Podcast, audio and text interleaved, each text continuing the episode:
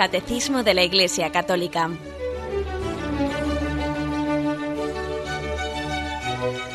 Un programa dirigido por Monseñor José Ignacio Munilla, Obispo de San Sebastián.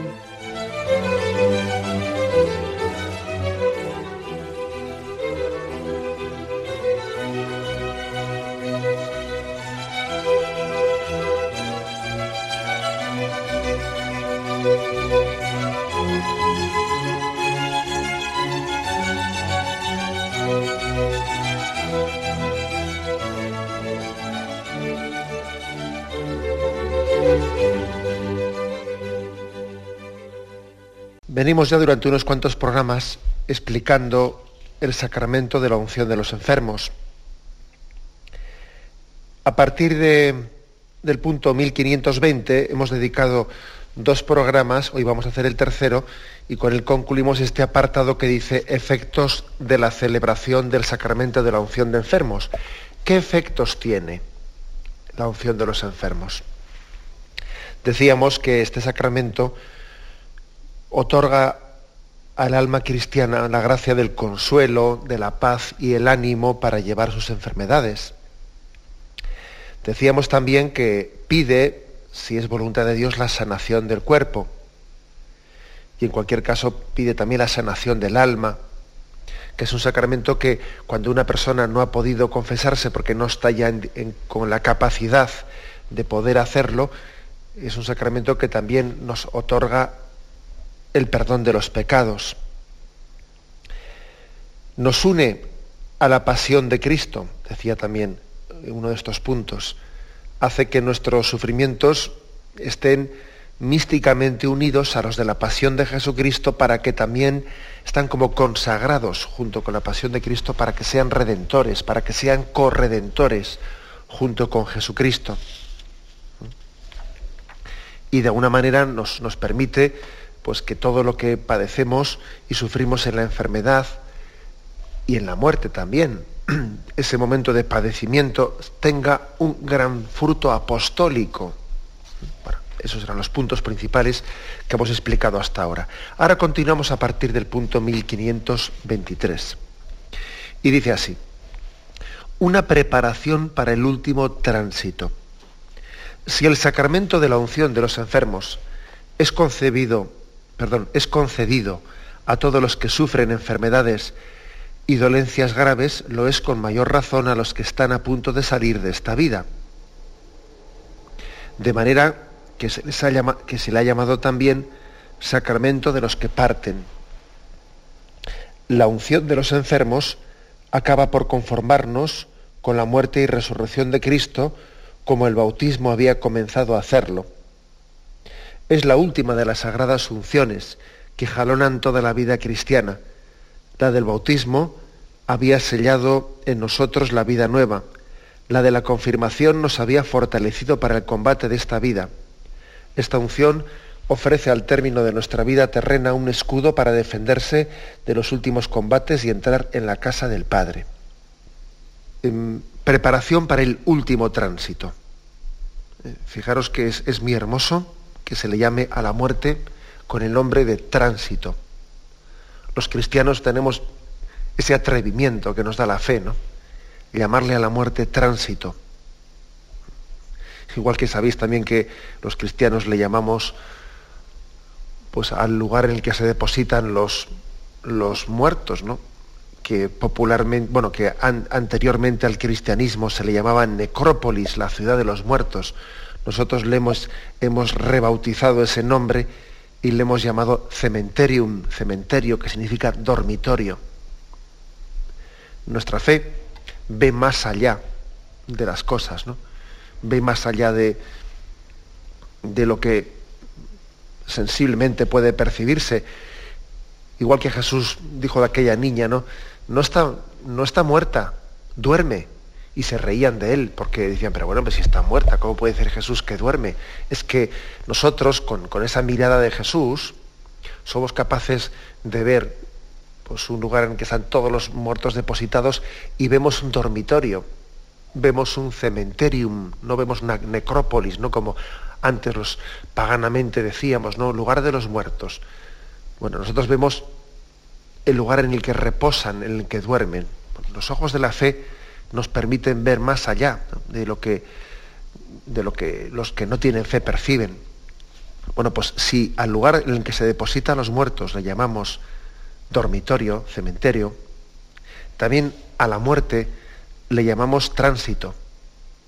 Le llamamos el tránsito. Hay un, hay un paso de la muerte a la vida. Fijaros hasta qué punto que incluso nosotros tenemos la, tradición católica de celebrar la fiesta de los santos el día de su muerte, que nosotros decimos que es el día natalis, el día en el que nacieron para la vida eterna. Y la fiesta, y la fiesta de los santos, pues es la fiesta del día en que murieron, porque es que es el día en que nacieron para la vida eterna, es el día del tránsito. Qué importante es esto, ¿eh? Qué importante es que, que, nos demos cuenta de que la, luz de la fe ha llegado a, reconfigurar nuestra percepción de la realidad, a ver la realidad en su plena dimensión, en su plena profundidad, a extraer todas las consecuencias últimas de nuestra fe. Claro, si tenemos fe, pues lógicamente el día de nuestra muerte es el día del nacimiento para la vida eterna, es el tránsito. Bueno, pues con esta palabra, eh, la palabra tránsito, se dice, el sacramento de la unción de los enfermos es la preparación para el último tránsito. La preparación para el último tránsito. Aquí hay que decir una cosa, y es que es verdad lo que hemos insistido eh, repetidamente a lo largo de estos programas que hemos dedicado a la unción de los enfermos, es verdad que la unción de los enfermos es un sacramento de vivos. También dijimos que no tenía sentido eh, ofrecérselo a una persona que ya hubiese fallecido.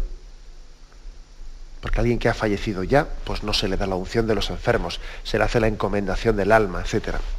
Es verdad también que la Iglesia recomienda que este sacramento sea recibido, pues mm, no en el momento de la agonía, sino cuando, cuando la enfermedad grave o, una, o una operación grave, etcétera, cuando por el peso de los años, hay un acontecimiento, hay una situación, una circunstancia en la que uno discierne que, bueno, pues que, es el momento de pedir la gracia al Señor para llevar esa enfermedad, para configurarla, para consagrarnos, para consagrarnos nosotros mismos, para que esa enfermedad sea llevada en unión con la pasión de Jesucristo, incluso para pedir el don de la salud, si es voluntad de Dios, porque este es un sacramento que se atreve a pedir Dios el don de la salud.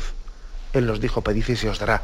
O sea, es verdad que el ideal no es celebrar el sacramento de la unción de los enfermos, reservarlo para el último momento, para el momento de la agonía, sino poder haberlo podido celebrar antes. Eso es verdad. Pero eso no, quiere decir, ni mucho menos, que no tenga sentido celebrarlo pues, de, esa manera en el último momento. no, no, tiene, o sea, de, una cosa no se extrae la otra. Claro que tiene sentido. ¿eh? Aunque pues evidentemente pues celebrado en, la última hora pues ciertos aspectos pues los, los, pierde o se quedan en la penumbra. Por ejemplo, eso de que el Señor eh, a un enfermo le, conceda pues la, paciencia de llevar su enfermedad hace los años. Bueno, pues, pues evidentemente si está a punto de fallecer ya no es tanto cuestión de paciencia, ¿eh? otros aspectos. Bueno, pues es verdad que celebrada en último momento hay determinados aspectos que se pierden, como el de pedir la salud también. Pero sin embargo, no, sería correcto que cayésemos pues, un poco en el, extremismo de decir, bueno, pues si es así, de no, ser, de no ser de esta forma, el sacramento deja de tener sentido. No es correcto. Sí tiene sentido.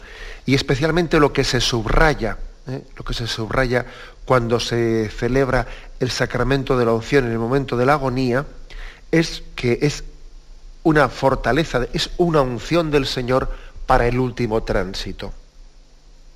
Es dar, ofrecernos esa fuerza de la gracia, ¿no? Para el último tránsito.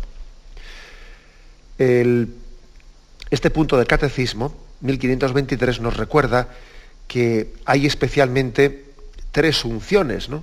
que han acompañado al cristiano en su vida. La primera es la, la que se recibió en el bautismo. Y en el bautismo fuimos ungidos y se nos selló con esa unción en una vida nueva. Luego vino la unción de la confirmación, que nos ungió para el combate de la vida, porque esa vida que se nos dio en el bautismo, en la medida en que vamos creciendo, pues evidentemente entra en combate, en combate con las tentaciones, y uno tiene que tener su fe fortalecida. Y el nacer es al crecer, pues como el bautismo es a la confirmación. Como el bautismo es a la confirmación. Por lo tanto, hay una segunda unción. La primera nos da una vida nueva en el bautismo. La segunda nos fortalece para el combate, para dar testimonio también en ambiente adverso. Y la tercera unción es la unción de la unción de los enfermos. Al término de nuestra vida terrena, después de haber combatido en ella, es una unción especial porque entiende que va a haber como unos últimos combates. En el, en el último momento también hay eh, pues, el último combate para entrar en la casa del Padre. Eso tiene su, tiene su, su aspecto importante, ¿no? Fijaros cómo Jesús también tuvo un último combate en su vida. Hay tentaciones, se suele decir, ¿no? Que hay tentaciones de juventud. Hay tentaciones que son más propias del niño, tentaciones que son más propias de, del joven, del adulto, en el que está metido con los avatares del dinero de la vida, tentaciones también propias del jubilado. Y también hay tentaciones propias eh, de quien está en la enfermedad, en la agonía y en la proximidad de la muerte. Hay tentaciones, hay en un, último combate.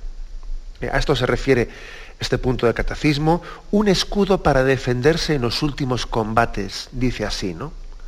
Esta palabra no se la ha sacado de la manga el catecismo. Es que de hecho en la vida de Jesucristo uno ve que, que cuando Satanás tentó a Jesús en el desierto y Jesús venció las tentaciones, el Evangelio dice aquello de que y Satanás vencido se retiró hasta otra ocasión propicia. Y esa otra ocasión propicia en la que él vuelve a la carga, vuelve al ataque, pues es principalmente Gesemaní y la pasión de Jesucristo, en la que Satanás está queriendo desalentarle a Jesús, diciéndole, ¿no? Pues, de alguna manera, tú crees que, este paso que vas a dar, ¿no? Tú crees que merece la pena. Jesús eh, que es, tentado de, desaliento en medio de, de, ese momento de la tentación, ¿no? Sin embargo, él permanece firme, Padre, a tus manos encomiendo mi espíritu. Fijaros también la lucha, la lucha de Jesucristo en, la cruz, desde ese Eloí, Eloí, la más sabactani, Dios mío, Dios mío, ¿por qué me has abandonado? Y él sigue rezando ese salmo de alguien que lucha, ¿no? En medio de la desesperación hasta que finalmente pronuncia, Padre, a tus manos encomiendo mi espíritu. Es una lucha una lucha entre eh, esa sensación de abandono, de impotencia y finalmente la confianza en Dios Padre, ¿no? La tentación del momento de, la tentación en la agonía es vencida cuando Jesucristo confía plenamente en medio de, su agonía y pone sus manos y pone su vida, perdón, en manos de Dios Padre. Hay pues un combate especial también en el momento de la agonía en el que la Iglesia quiere asistir, quiere acompañar. Como he dicho antes, en todos los momentos de la vida somos tentados, ¿eh? pero es que es verdad que hay tentaciones especiales pues, pues, en cada momento de la vida. Y también las hay en el momento de la muerte ¿eh? y de la agonía. Además también lo vemos en, los, en la vida de los santos esto. Uno ve, va leyendo vida de los santos y especialmente se da cuenta de que los más santos, los más santos suelen ser más tentados en el momento de su muerte. Los que somos menos santos, la verdad es que el demonio no tiene que esforzarse tanto con nosotros, lo tiene más fácil. ¿eh? Pero sin embargo es cierto que las personas que, son, que, han sido más santas, cuya santidad ha alcanzado las cimas, ¿no? pues eh, Satanás ha querido, el momento último de su muerte, hacer una última intentona, viendo que su acción tentadora ha fracasado a lo largo de la vida de ese santo? Pues porque, porque, pues porque ha sido inexpugnable, porque ha rechazado sus tentaciones. ¿no? Es frecuente ver en la vida de los santos cómo han vuelto ahí a la carga, a la desesperada, ¿eh? a la desesperada, el momento final de su vida, ¿no? Y no solo ve con muchas, muchos santos, ¿no? Pues por ejemplo, pues, pues el hecho de que estoy pensando pues en la Madre Teresa de Calcuta, estoy pensando en el Padre Pío, en Sor Faustina Kowalska, en tantos santos que, que, han, que han percibido, sí, que han sufrido las últimas acometidas a la desesperada de Satanás que sabía que, no había sido capaz de vencerles por el medio ordinario de la tentación en los momentos de su vida y ahora vuelve a la carga al último momento. ¿no? Em, es curioso, eh, pero eh, Sor Faustina Kowalska también en, el, en, el, en, esa devoción a la divina misericordia que tanto, que tanto nos aconseja, más dentro de cuya novena estamos, que también se está haciendo en esta radio, en Radio María, ¿no? la novena a la divina misericordia, Sor Faustina Kowalska también eh, insiste para que se pida, se pida por los méritos de, de lo que fue la pasión de Jesucristo, pidiendo especialmente por los enfermos, por los que se debaten en agonía, para que sean capaces de abandonarse en aquel Cristo que se debatió en agonía y que en medio de su agonía pronunció ese Padre a tus manos encomiendo mi espíritu. La clave, pues, ¿no? Es, es también la de unirse a la pasión de Jesucristo, que en medio de su agonía pronunció aquella especial palabra, no Padre, a tus manos encomiendo mi espíritu. Hay pues una especial tentación, pues claro que la hay. ¿eh? Pero sin embargo, nada tenemos a qué temer firmemente unidos a Jesucristo. Él no permitirá que seamos tentados por encima de nuestras fuerzas. ¿eh? Aquí se habla del escudo. O sea, fijaros bien que la, tradición católica habla de, de esta unción sacramental que, la Iglesia ofrece como un escudo, un escudo inexpugnable, un escudo que nos hace invulnerables ¿no? Pues, a la acción de, la, tentación. Y además aquí se nos, eh, el, catecismo nos remite a un texto, a unos textos de, del, del, concilio de Trento que habla sobre la doctrina del sacramento de la unción de enfermos. Leo eh, alguno de estos puntos y lo comentamos. Mas ha parecido al Santo Concilio añadir a la presente doctrina acerca del sacramento de la penitencia lo que sigue sobre el sacramento de la extrema unción, que ha sido estimado por los padres como consumativo no sólo de la penitencia, sino también de toda la vida cristiana que debe ser perpetua penitencia. atentos a esto, ¿eh? que ha dicho que es consumativo del sacramento de la penitencia y de toda la virtud de la penitencia. En primer lugar, pues, acerca de sustitución declara y señala que nuestro clementísimo Redentor, que quiso que sus siervos estuvieran en cualquier tiempo provistos de saludables remedios contra todos los tiros de, sus enemigos, qué curioso esto, al modo que en los otros sacramentos preparó máximos auxilios, con que los cristianos pudieran conservarse durante su vida íntegros contra todo grave mal del espíritu, así por el sacramento de la extrema unción, fortaleció el fin de la vida como de una firmísima fortaleza. O sea, el Concilio de Trento dice que por este sacramento que llama de la extrema unción, fortalece el fin, el momento último de nuestra vida, dándonos una firmísima fortaleza. La fortaleza del último momento en la vida. Es como dar el do de pecho en último momento de nuestra vida. Continúa. Porque si bien nuestro adversario durante toda la vida busca y capta ocasiones para poder de un modo u otro devorar nuestras almas, ningún tiempo hay, sin embargo, en que con más vehemencia intensifique toda la fuerza de su astucia para perdernos totalmente y derribarnos, si pudiera de la confianza de la divina misericordia, como el ver que es inminente el término de la vida. Diciendo, bueno, el término de la vida es inminente y Satanás va a echar el resto. Y la misericordia de Dios también, máximamente va a echar el resto. Y nos va a proteger. Y va a ser como un escudo protector eh, de aquel que tiene tan inminente su tránsito, del tránsito a la vida eterna. Esta es la, doctrina del Concilio de Trento, dicha con mucha belleza, por cierto, ¿eh? dicha con mucha belleza y con una gran confianza en que la gracia es más fuerte ¿eh? que la tentación, que la gracia vence a la tentación. Bien, tenemos un momento de reflexión y continuamos enseguida. Hallelujah.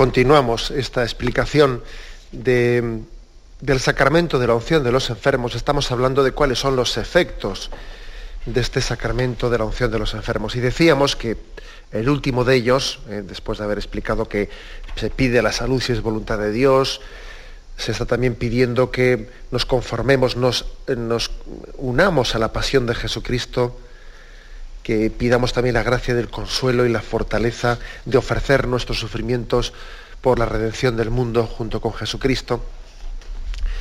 Estamos diciendo que también es la preparación para el último tránsito, es la preparación para el paso, eh, al paso a la vida eterna.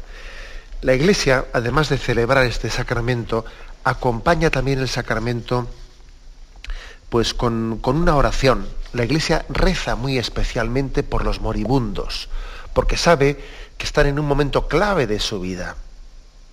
Es un momento determinante. Muchas religiosas de clausura suelen tener una oración muy especial por las almas agonizantes. Eso no sé si lo sabemos, ¿eh? pero, pero es que es así. ¿Os, fijáis cuántas veces, por ejemplo, nosotros en, eh, a lo largo de nuestra vida hemos dicho eh, la siguiente expresión? Ruega por nosotros pecadores, ahora y en la hora de nuestra muerte. Hemos dicho miles de veces eso rezando la Ave María. A la Virgen María le pedimos que ruegue por nosotros siempre, ¿no? Ahora, pero especialmente en la hora de nuestra muerte. O sea, se le pide a la Virgen María que el momento de la agonía, el momento del tránsito, sea nuestra valedera que nos custodie especialmente, que nos guarde especialmente. La Iglesia que es madre y que como madre también, pues en el fondo está prolongando ¿eh? y tiene la Virgen María, pues su, su modelo y está prolongando lo que es la acción maternal de la Virgen María, la Iglesia también hace lo mismo que hace la Virgen María, rogar por los que se debaten en agonía. Y eso es muy importante que igual que también eh, que pidamos por las almas de purgatorio, que también pidamos porque estén en agonía, son aspectos que en la medida en que nos hemos secularizado, los hemos ido dejando totalmente en el olvido. ¿eh? Frutos de la, uno de los, de los signos más claros de secularización que hemos tenido entre nosotros es primero el olvido de la oración por las almas de purgatorio. Primero olvido. Otro olvido, pues muy claro, pues el olvido de la oración por los que se debaten en agonía. Otro olvido. Porque es que perdemos la conciencia de que al final la batalla principal de esta vida es la batalla por la vida eterna. ¿eh? Y, también, pues en la medida en que nos hemos secularizado, pues hemos dejado de, predicar pues, eh, pues, la doctrina católica del más allá de la muerte, de la retribución del más allá de la muerte, pues tal y como nuestra fe nos, nos predica, ¿no? La posibilidad de salvación, de condenación o la necesidad de purificación después de la muerte para, para llegar a, gozar de la visión de Dios en la vida eterna. Cielo, infierno y purgatorio son tres verdades de fe católicas que, claro, si uno ha dejado de predicar eso, pues lógicamente deja de tener pues ninguna vamos, la, importancia de vida también la oración por los, por los que están en agonía. nos secularizamos, olvidamos unas verdades de fe y esto implica a otras cosas. Esto es como un efecto dominó.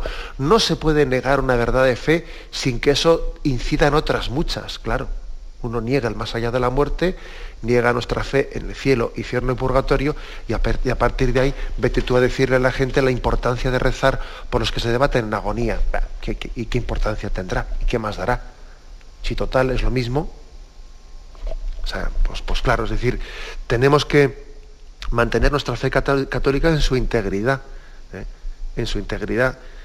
Y sería ridículo que estas verdades eternas, estas verdades eternas, las, las hiciésemos depender pues, de los momentos culturales, ¿no? Ahora se lleva, ahora no se lleva, eh, ahora parece que está de moda hablar de las almas de purgatorio y luego se ha pasado de moda, pero bueno, pero es que esas verdades eternas pueden estar supeditadas a la moda. Eso es ridículo. Eso es ridículo pensar pues, que, pues, que unas, pues unas verdades definitivas nosotros las cogemos, las cojamos o las dejemos pues como si estuviésemos hablando de que, de que ha pasado la ropa de primavera y se lleva ahora ya la ropa de verano, pero bueno, ¿eh? bueno, eso dicho sea de paso. Bueno, pues lo que estoy diciendo es que la Iglesia, muy consciente, muy consciente de esto, ora por los que están en ese debate en agonía. Y las almas de clausura las, almas contemplativas en muchas congregaciones suelen tener oraciones especiales por los que se debaten en agonía. Y fijaros en el Ave María, nosotros mismos cuántas veces lo estamos pidiendo. Estamos pidiendo especialmente ser asistidos por la Virgen María en la hora de la agonía. Entre las oraciones que hace la Iglesia quisiera destacar una que es muy hermosa, ¿eh? que es muy hermosa la que se llama entrega de los moribundos a Dios o recomendación del alma. Es una oración que hace la, Iglesia acompañando en la agonía a, esa persona. ¿Cómo la hace? Eh, la, voy a, leer, el tiempo vamos hasta donde nos, dé, nos permita y continuaremos mañana. Primeramente, eh, también se ofrece con unas fórmulas breves. Son unas, a modo de ejaculatorias, textos, eh, textos bíblicos, especialmente del Nuevo Testamento, pero también son algunos de los Salmos, textos bíblicos en los que se nos quiere dar rayos de luz, que, sean consoladores para esa persona que se debate en agonía. Eh, por ejemplo, el sacerdote, bueno, si, eh, si, no hay un sacerdote, por supuesto que esta oración la puede hacer también un seglar. ¿eh? O sea, como no se trata de un sacramento, pues por supuesto que la, esta oración de la entrega de los moribundos a Dios o de la recomendación del alma puede ser hecha, por supuesto, por un seglar igualmente. Bueno, pues, o por un familiar, por lo que fuere, ¿no? Y quien dirige esta oración, pues tiene a su disposición en, el ritual de la iglesia, en el ritual de la unción de los enfermos, también se está incluida esta, oración de encomendación del alma. Y se le ofrecen pues, las siguientes jaculatorias. ¿Quién podrá apartarnos del amor de Cristo? En la vida y en la muerte somos del Señor. Tenemos una casa que tiene una duración eterna en los cielos. Estaremos siempre con el Señor. Eh, todo esto son citas eh, pues, eh, evangélicas. Estaremos siempre con el Señor. Veremos a Dios tal cual es. Hemos pasado de la muerte a la vida porque amamos a los hermanos. A ti, Señor, levanto mi alma. El Señor es mi luz y mi salvación. Espero gozar de la dicha del Señor en el país de la vida. Mi alma tiene sed del Dios vivo aunque camine por cañadas oscuras, nada temo, porque tú vas conmigo. Venid vosotros, benditos de mi Padre, dice el Señor, heredad el reino preparado para vosotros. Te lo aseguro, hoy estarás conmigo en el paraíso, dice el Señor Jesús. En la casa de mi Padre hay muchas estancias, dice el Señor.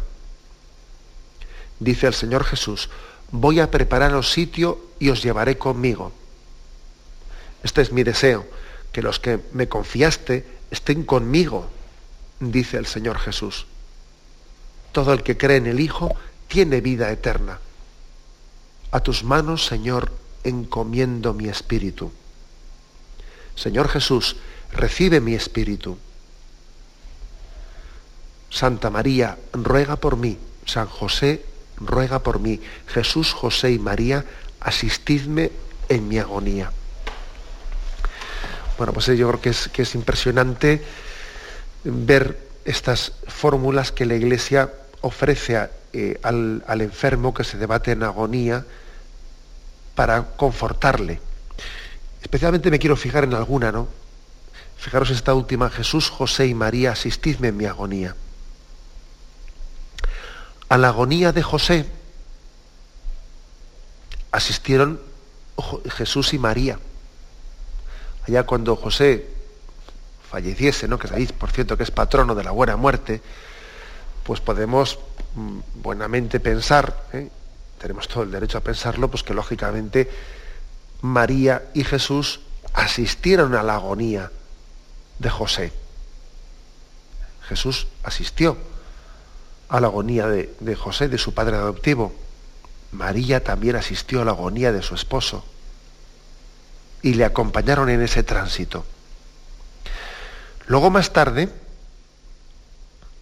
más tarde fue María la que asistió a la agonía de Jesús y le ayudó en ese tránsito.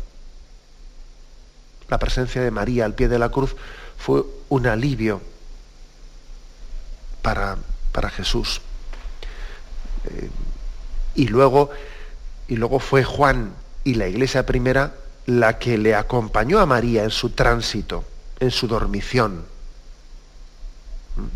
O sea, es decir, eh, forma parte de, esta comunión que tenemos entre nosotros el acompañarnos en ese tránsito, el asistirnos en ese tránsito. Por eso la Iglesia ahora recuerda ¿no? Eh, los santos nombres. Santa María, ruega por mí. San José, ruega por mí. Jesús, José y María, asistidme en mi agonía. Es verdad ¿no? que Dios puede permitir su providencia que una persona muera solo, sin estar físicamente acompañada. Pero aún así, aunque le pidiese esa prueba, ¿no? Que, que el Señor ha pedido esa prueba algunas veces, ¿no? Yo estoy pensando en Francisco y Jacinta, ¿no? Los beatos de los beatos de Fátima, aquellos niños a los que Dios también les llevó tan rápido el camino de la santidad y a los que les pidió también el sacrificio de morir, de morir solos en un hospital eh, fuera de Fátima. Y, y, esos niños también pues les pidió esa, ese sacrificio tan grande de no lo que, lo que puede ser para un niño el tener que morir solo sin, sin la presencia de sus padres, ¿no? Pero incluso aunque, aunque las circunstancias de la vida pidiesen ese sacrificio tan grande de la soledad en el momento de la muerte, no olvidemos que, que junto a esa persona que se debate en agonía están sus santos ángeles asistiendo, está la iglesia en su cuerpo místico que le asiste, esta María a la que tantas veces hemos rezado, ruega por nosotros ahora y en la hora de nuestra muerte. Es decir, eh, la iglesia es madre y como madre da a luz para la vida eterna. La, iglesia está asistiendo, está asistiendo a un parto para la vida eterna. La, la iglesia, cuando alguien, uno de sus hijos va a fallecer, le dice el adiós que es te encomiendo a Dios, te pongo en manos de Dios. La iglesia madre eh, está haciendo de introductora en la vida eterna, dando, dando a luz para la vida eterna. Ese momento de acompañamiento en la agonía tiene una fuerza tremenda, ¿eh? una fuerza tremenda. Tenemos un momento de reflexión y continuamos enseguida.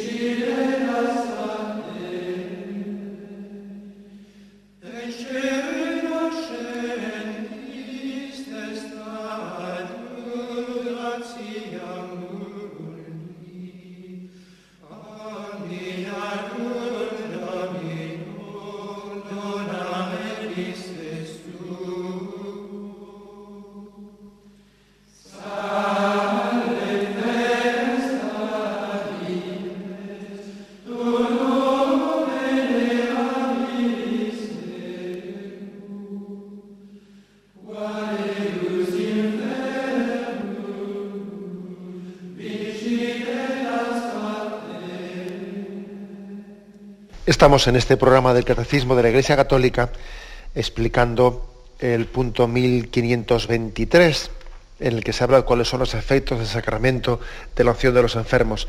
Y estábamos también añadiendo a ese punto que ya habíamos concluido, estábamos añadiendo un comentario a que la Iglesia acompaña especialmente en la agonía, acompaña a sus hijos.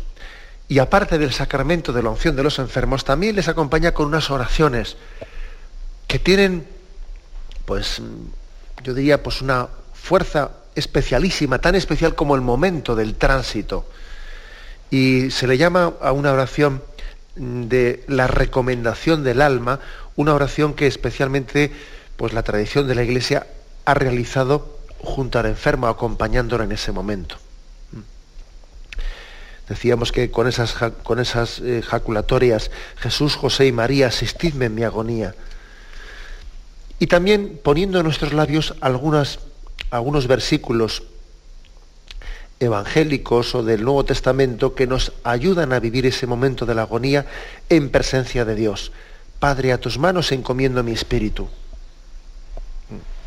Y al mismo tiempo se dice esa frase, se dice aquello que el primer mártir, San Esteban, pronunció también en el momento de morir, Señor Jesús, recibe mi espíritu. Es curioso que San Esteban, San Esteban, que fue el primer mártir, él imitó la muerte de Jesucristo. La imitó de muchas maneras, ¿no?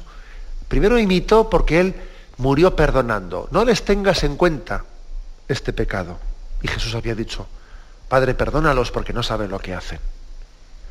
Y Jesús había dicho, Padre, a tus manos encomiendo mi espíritu. Y San Esteban dice en Hechos 7:59, Señor Jesús, recibe mi espíritu. O sea, San Esteban es un imitador. Eh, como dicen los niños, ¿eh? es un copión, pues bendito copión, ¿no?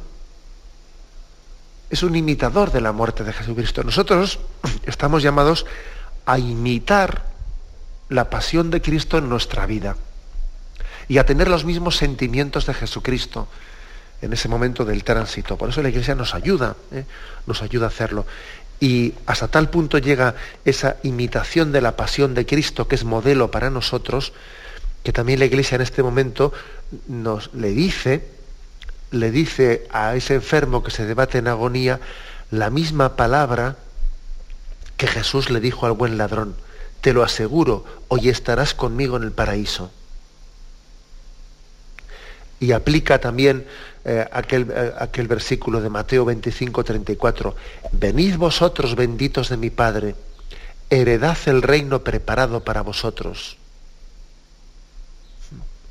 Y reza también el salmo ese de, el Señor es mi pastor, nada me falta, en verdes praderas me hace recostar. Y luego le dice al enfermo, aunque camine por cañadas oscuras, nada temo porque tú vas conmigo como diciendo, mira, estás pasando un tránsito de cañadas oscuras, pero no temas, porque no vas solo, vas unido de la mano de Jesús. Él ha pasado, eh, él ha pasado por ese momento de la agonía. Tú estás poniendo tus pies donde Él ha dejado sus huellas. No estás solo. ¿eh?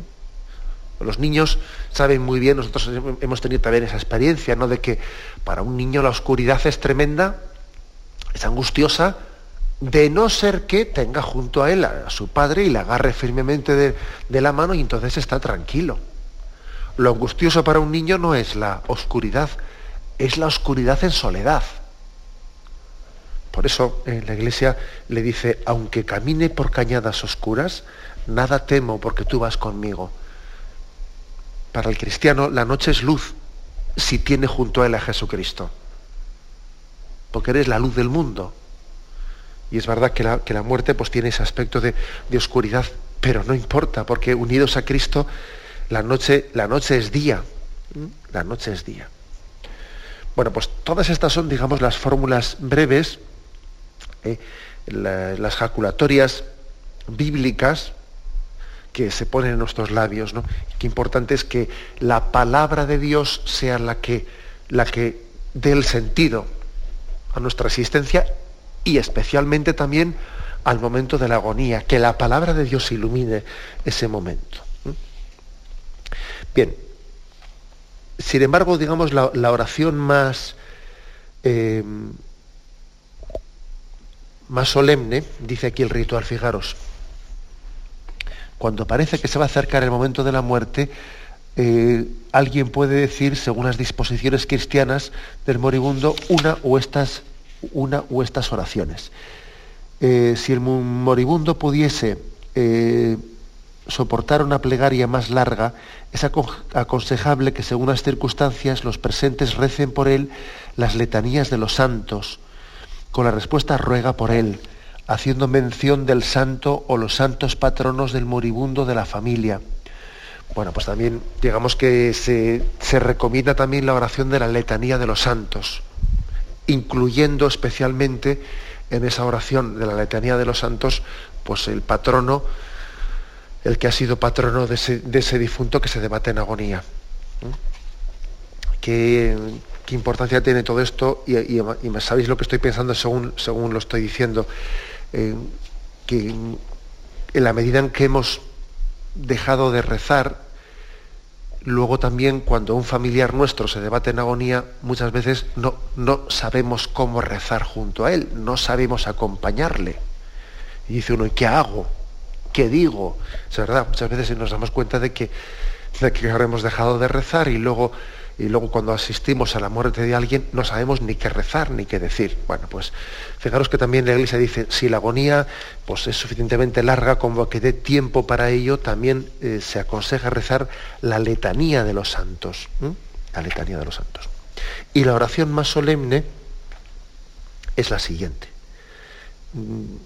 dice, llegado el momento, eh, el momento pues, más inminente de la muerte, alma cristiana, al salir de este mundo, marcha en nombre de Dios Padre Todopoderoso que te creó, en nombre de Jesucristo, Hijo de Dios vivo, que murió por ti, en nombre del Espíritu Santo, que sobre ti descendió.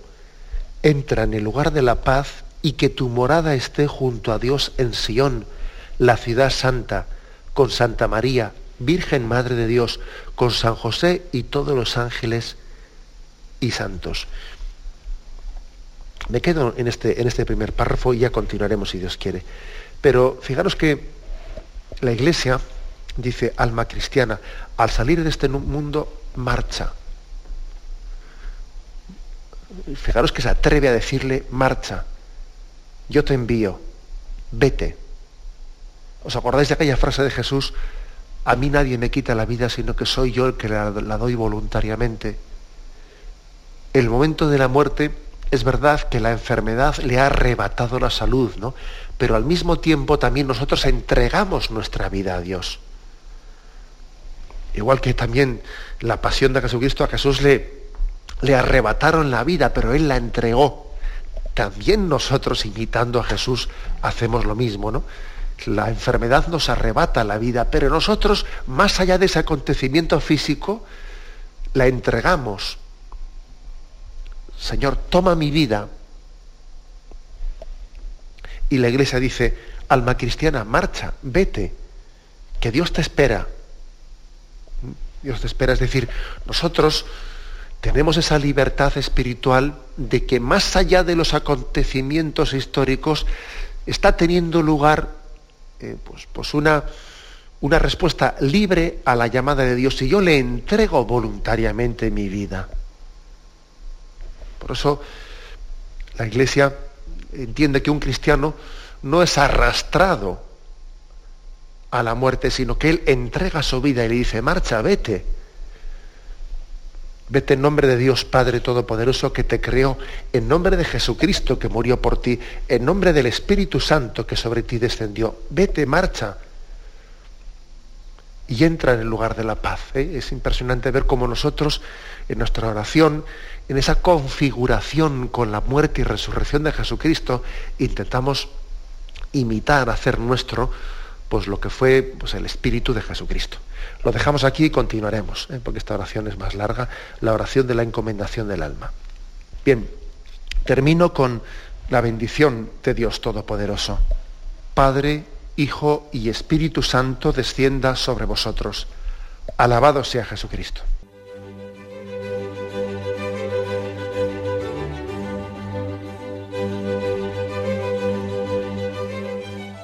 Finaliza el Catecismo de la Iglesia Católica, un programa dirigido por Monseñor José Ignacio Munilla, obispo de San Sebastián.